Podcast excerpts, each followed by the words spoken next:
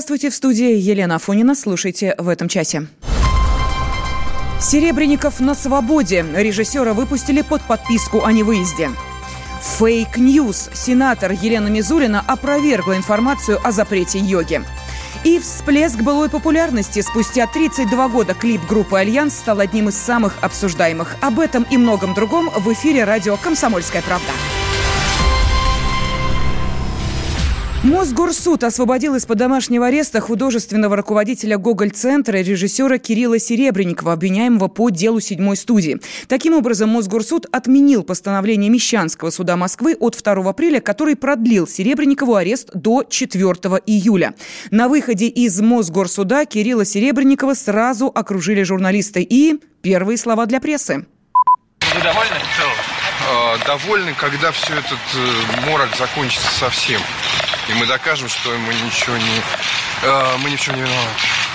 А так, конечно, приятнее. Кирилл Семенович, а вот эта вот подписка о невыезде, она что позволяет вам делать из того, что нельзя было по домашнему аресту? Гулять.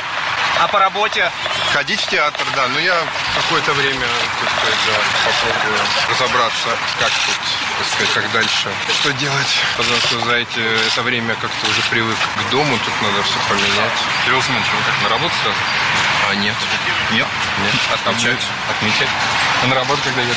Ну, вот сразу вернусь скоро, да. В ближайшее время? Ну да, это не очень э, легко психологически, но э, я, конечно, очень много дел. У нас спектакли, репетиции.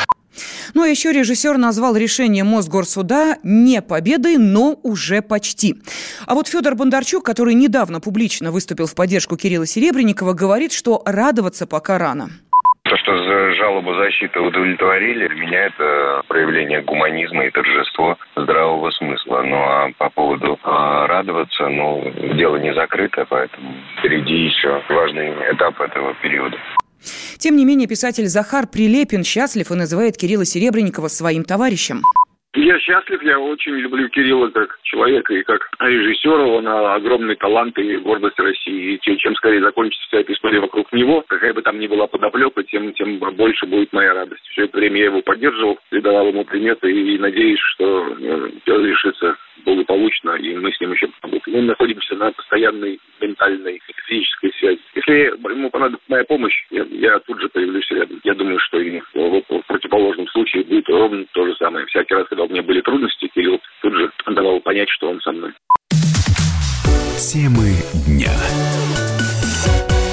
Сенатор Елена Мизулина назвала шумиху вокруг ее желания якобы запретить йогу в СИЗО примером фейковых новостей. Она заявила, что намерена обратиться в Роскомнадзор. В распоряжении комсомолки оказался запрос сенатора на имя генпрокурора Юрия Чайки от 27 февраля. И там действительно нет требования запретить йогу в изоляторах. Мизулина просит проверить обращение, которое поступило к ней от профессора православного Свято-Тихоновского гуманитарного университета Александра Дворкина. И в случае подтверждения этой информации ситуации Мизулина просит принять соответствующие меры. Юрий Кораблев восстановил хронологию событий.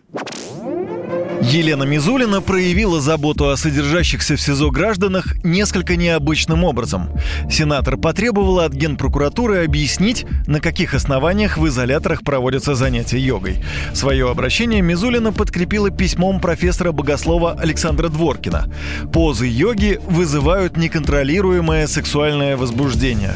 А это, в свою очередь, может привести к гомосексуализму в изоляторах, считает Дворкин в изолятор, вот Ирский в СИЗО и другие изоляторы были допущены учителя кундалини йоги в России. Если посмотреть на их сайт, то значительное количество контента их сайта посвящено пробуждению сексуальной чакры, поднятию там кундалини, раскрепощению сексуальному и прочее. Собственно, вот это все я как бы процитировал и попросил разобраться, каким образом этих людей без соответствующей проверки допустили до Бутырки и других изоляторов, где замкнутое сообщество общества. Естественно, люди находятся в стрессовой ситуации, естественно, люди из этого их внушаемость повышается. И, собственно, сделал предположение о том, что это может привести к самым таким неожиданным последствиям. Такое утверждение вызвало бурную реакцию прежде всего у тех, кто йогой занимается. Упражнения направлены на управление психическими и физиологическими функциями организма, а обращение Мизулиной – это проявление невежества, сказал президент Федерации йоги России Сергей Репин. Откуда такие фантазии при слове позы у Мизулина возникают, я, честно говоря, не хочу на эту тему даже дискутировать. Я могу сказать про йогу. Задача которой создать баланс между духовным и физическим. Сама суть, сама природа йоги говорит совершенно о другом. Поэтому это какие-то фантазии. Я пошутил на эту тему, если бы мне не было так грустно. Я думаю, что в нашей стране значительно больше проблем, да, особенно, я не знаю, Мизулин там в комитете по материнству или по каким-то женским проблемам, так пусть она лучше этим займется. Первые занятия йогой в СИЗО прошли еще в прошлом году. В июле их провели в женском изоляторе номер 6, а затем для заключенных Бутырки. Руководитель занятий и профессиональный тренер по йоге Алексей Меркулов также удивлен обращением сенатора. Конечно, очень много всевозможного абсурда, просто этот абсурд, он возникает на незнании предмета. Люди, которые не в курсе вообще, что такое йога, они боятся просто. Естественно, что у взрослых людей, особенно те, которые вынуждены воздерживаться от секса, у них вот этот избыток сексуальной энергии присутствует. Йога — это, по сути, технология трансформации этой энергии в какие-то качества, которые не связаны ни с вожделением, ни с желанием, а наоборот, которые несут в себе такие более тонкие аспекты, как сострадание, терпение, терпения и осознания. Так или иначе, письмо Мизулиной в Генпрокуратуру достигло, пусть временной, но цели. Сейчас занятия во всех московских СИЗО приостановили, сообщила нам заместитель председателя общественной наблюдательной комиссии Москвы, член Совета по правам человека при президенте Ева Меркачева. Занятия не проводились последние, получается, почти две недели. На прошлой неделе не было ни одного. Вот, а на позапрошлой, насколько я помню, было одно. Там ведь было обращение на имя генерального прокурора Чайки. Как раз после этого обращения прокуратура начала свою проверку. Всегда к прокурорским проверкам относятся достаточно серьезно. Без этого никак невозможно, тем более, что по результатам этих проверок выносятся и представления о наказании отдельных сотрудников, отдельных учреждений, руководителей. Поэтому все было серьезно в действительности. То, что повод такой, вроде бы, на мой взгляд, совершенно безумные, потому что все эти утверждения, что йога пройдет к гомосексуализму и голодным бунтам, они, конечно же, вот лично шокировали.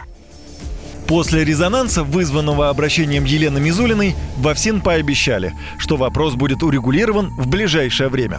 Каким будет решение, ясности пока нет, но замглавы ведомства Валерий Максименко заявил, что те, кто занимается йогой в СИЗО, реже обращаются за помощью к врачам. Юрий Кораблев, Радио «Комсомольская правда».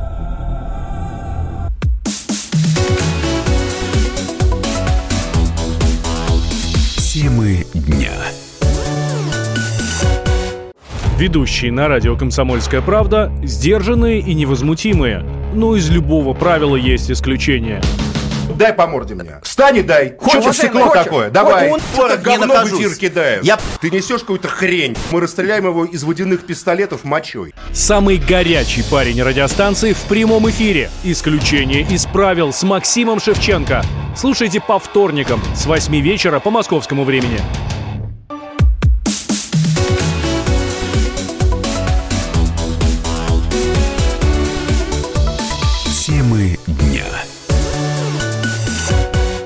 Глава Хакасии подал в суд на вице-президента компании «Роснефть» Михаила Леонтьева. Я напомню, что в декабре прошлого года, выступая на радиостанции «Комсомольская правда», тот назвал э, Валентина Коновалова дебилом. Губернатор обратился в Абаканский городской суд как частное лицо. Он требует признать слова Леонтьева порочащим честь и достоинство. На связи с нашей студией публицист, журналист Михаил Леонтьев. Михаил Владимирович, здравствуйте. Ну, вот видите, вы меня сейчас назвали публицистом и журналистом, а там зачем-то назвали вице-президентом Роснефти. Я выступал э, и выступаю на радио не как вице-президент Роснефти, не как пресс-секретарь, что, кстати, точнее гораздо, да, а как, э, в общем, частное лицо, публицист, журналист, как вы выразились, да. Вот это, это очень важный момент никакого отношения к компании моя, так сказать, публицистическая деятельность не имеет. Я все-таки имею некие гражданские права. Это первое, я хотел сказать. Второе, что это вообще непростой вопрос-то на самом деле. Вот смотрите, губернатор без малого полгода думал, бил он или не дебил. А вот я должен сейчас сходу прямо определиться, насколько я был прав. Вот, это сложно. Но тем не менее, когда вот вы произносили эти деле, слова, вы же смысл вкладывали. Вот читатели, читали, слушатели, прошу прощения, да, э, значит, э, радио КП, э, они же лучше других знают, если они это слышали в эфире, что там был контекст устная вообще речь, она в еще большей степени завязана на контекст, чем письменная.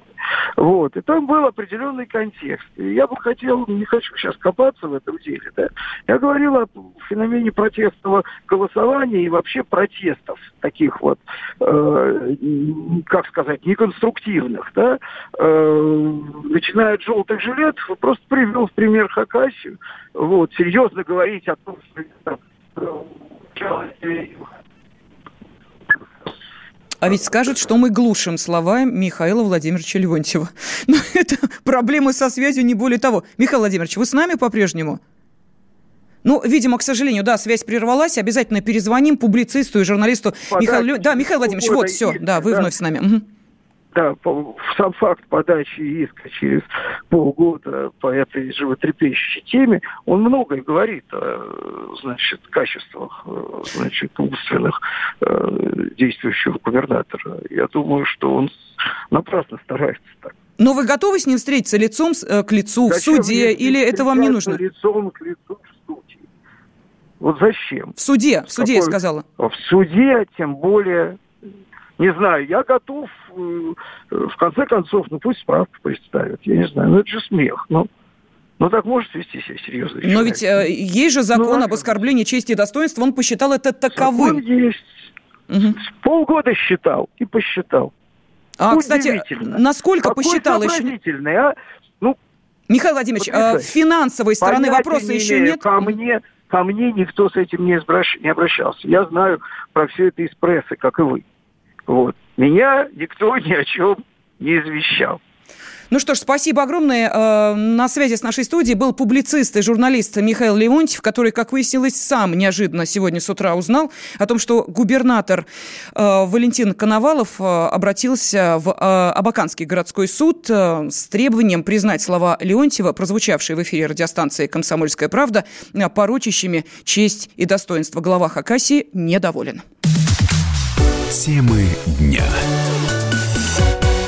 Минобороны Российской Федерации опубликовала подборку документов из своего Центрального архива, посвященных 75-летию Крымской наступательной операции.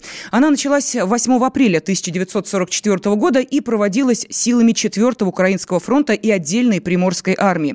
Завершилась операция полным разгромом 17-й армии вермахта спустя месяц, 12 э, мая. Опубликованные материалы были засекречены и доступны только узкому кругу историков. Основная их часть посвящена боям за Севастополь Севастополь, Симферополь, Судак, Ялту и Керчь. Материалы наглядно показывают, насколько кровопролитными были сражения за города Крыма, как детально просчитывался каждый ход командования советских войск и сколь огромное значение имел контроль над полуостровом для гитлеровских войск, говорится в сообщении Минобороны. Сейчас на связи с нашей студией историк Ярослав Листов. Ярослав Игоревич, здравствуйте. Здравствуйте. Можете объяснить, а почему эти документы были засекречены? Вот что в них такого, что могло бы повлиять на ход истории? А, ну, вот дело в том, что в этих документах подробно исследуются важнейшие крымские дороги, гавани, хозяйственные сооружения, аэродромы, дамбы, железные дороги, мосты, промышленные предприятия, то есть все то, что а, в советские годы считалось стратегическими а, объектами, которые невозможно, скажем так, оглашать. Сейчас, конечно, ситуация поменялась, прошло 75 лет, многое перестроены, изменились, как сказать, и их координаты, а, соответственно, они перестали быть тайной, которую может использовать противник.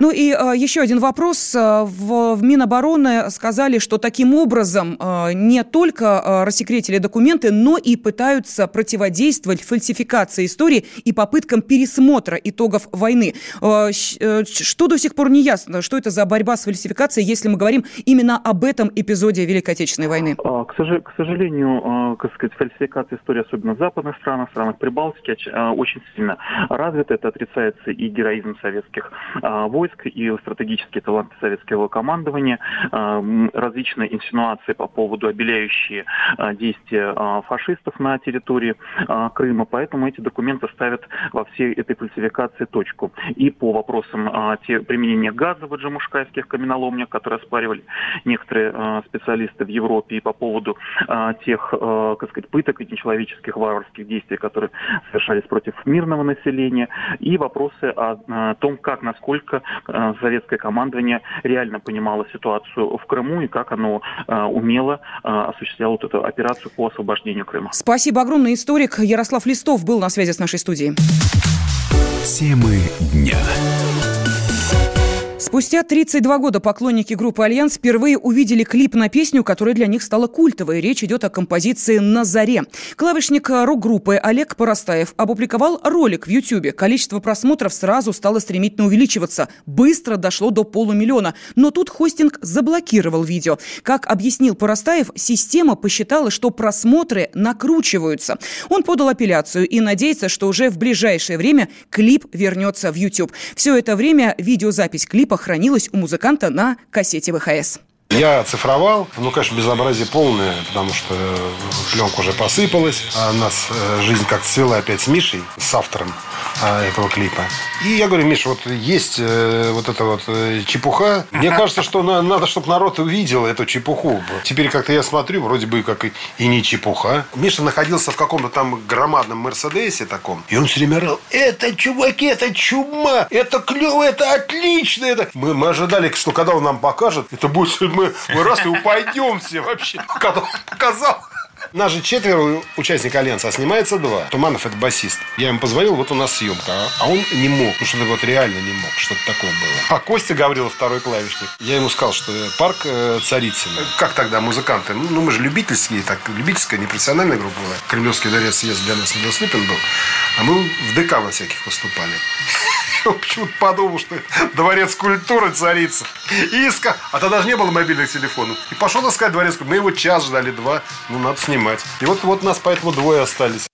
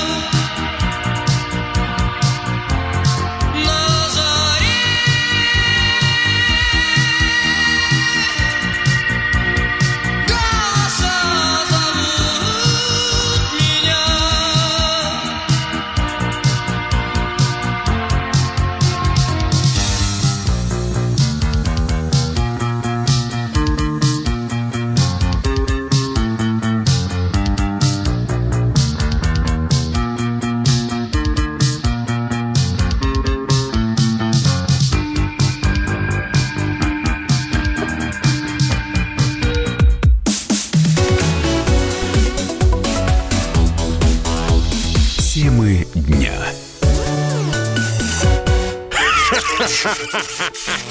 Машина времени! Она работает! Док, а ты уверен? Да! Посмотри сам! Но, док, это же просто радиоприемник. А чего ты ждал? Давай, включай дежавю! Вперед! В прошлое! Ностальгический удар от Михаила Антонова. Воспоминания о том, что мы бережно храним в памяти. Программа «Дежавю» по будням с 11 вечера в прямом эфире радио «Комсомольская правда».